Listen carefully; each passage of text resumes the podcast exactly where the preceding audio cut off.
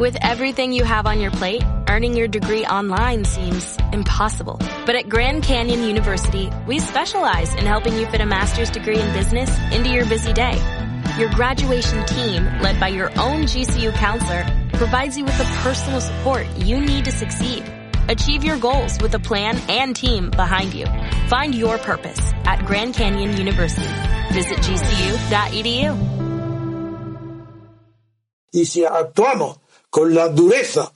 o el extremismo de las derechas ultras o de las izquierdas ultras, habremos fracasado moralmente y como personaje y como organización cultural que lo que pretende es por medios societarios, no desde el Estado, cambiar de verdad el estado de opinión, de civilización de los españoles, para que se den cuenta que lo que han heredado, lo que tienen hoy, es la herencia que han merecido porque es una herencia franquista. Y nosotros queremos cambiar eso con la razón, con la generosidad, con la ecuanimidad y con la grandeza de ánimo de que España la respetamos más que nadie, la queremos más que nadie, quiere decir más que nadie, de los partidos actuales. Si los partidos no se quieren más que a sí mismos y quieren al Estado, son partidos estatales, que es una definición imposible. Nosotros no queremos ni un solo partido estatal, que el contribuyente no pague a ningún partido. Bienvenidos a Radio Libertad Constituyente, la radio del MCRC, el Movimiento de Ciudadanos hacia la República Constitucional, fundado por Antonio García Trevijano. La lucha por el derecho,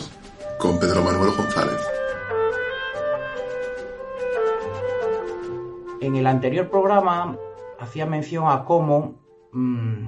la juventud en sí mismo no es un valor político y que es algo característico de los, de los regímenes eh, totalitarios y muy concretamente del fascismo entenderlo de esa manera.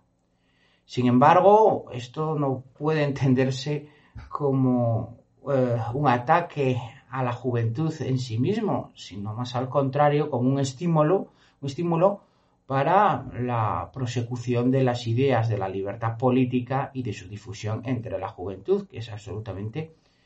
indispensable. También, y quería aprovechar para ello este, este programa que está dedicado a la justicia, a la lucha por el derecho, es imprescindible hacer un elogio del abogado joven,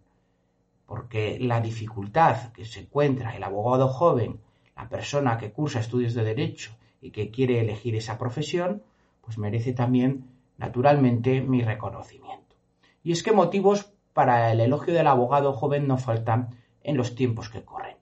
La configuración del abogado como, como simple colaborador de la Administración de Justicia sin participar en los designios y gobiernos de la vida de la propia justicia ha acabado eh, con su prestigio profesional. Por otro lado, la masificación y la corrupción universitaria en los estudios de leyes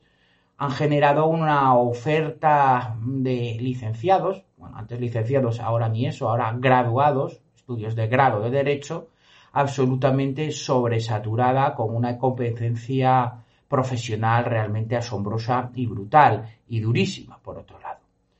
El chantaje de la administración corporativa en forma de colegio profesional fustiga además al joven letrado exigiéndole mil cursos y créditos para acceder a un turno de oficio mal pagado y con un retraso endémico en el cobro de haberes eh, que han sido también tradicionalmente una forma de iniciarse también en la profesión. Eh, cursos y requisitos y vallas y obstáculos que se ponen al abogado joven que nada avalan una superior calidad eh, de la justicia gratuita.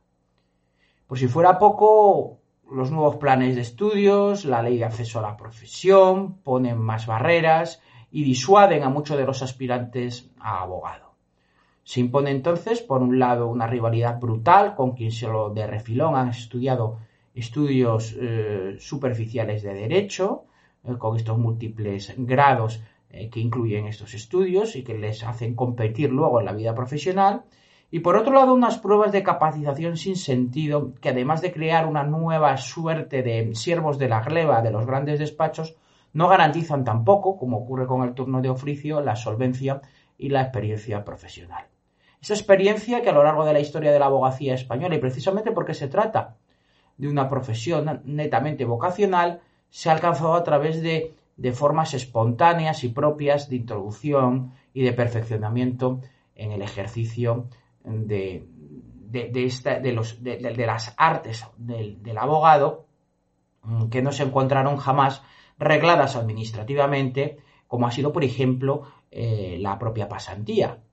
Grandes juristas y prestigiosos abogados se han forjado en nuestra nación a lo largo de la historia sin necesidad de ese mir que se han inventado del derecho tan insensato como lucrativo para las escuelas de práctica jurídica y para los grandes despachos eh, con máquinas de café a las que ir y venir por un puñado de créditos que permitan acceder a un turno de oficio o,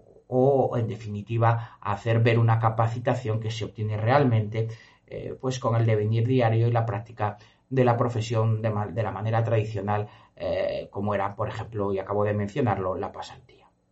Por eso el abogado joven es una especie digna de, de admiración realmente. Si su ilusión sobrevive a estos obstáculos que he nombrado y otros que seguramente se me olviden, se dará cuenta que sólo la libertad política y la acción humana destinada a su consecución, es decir, la República Constitucional, conseguirán la dignificación de la profesión. Y por fin podrá abogar como miembro de pleno derecho de la jurisdicción mediante su participación en un cuerpo electoral de la justicia que consiga su independencia y mediante su participación con voz y voto en los designios de tan alta institución y digna eh, función como es la de la abogacía dentro del mundo y del orbe judicial.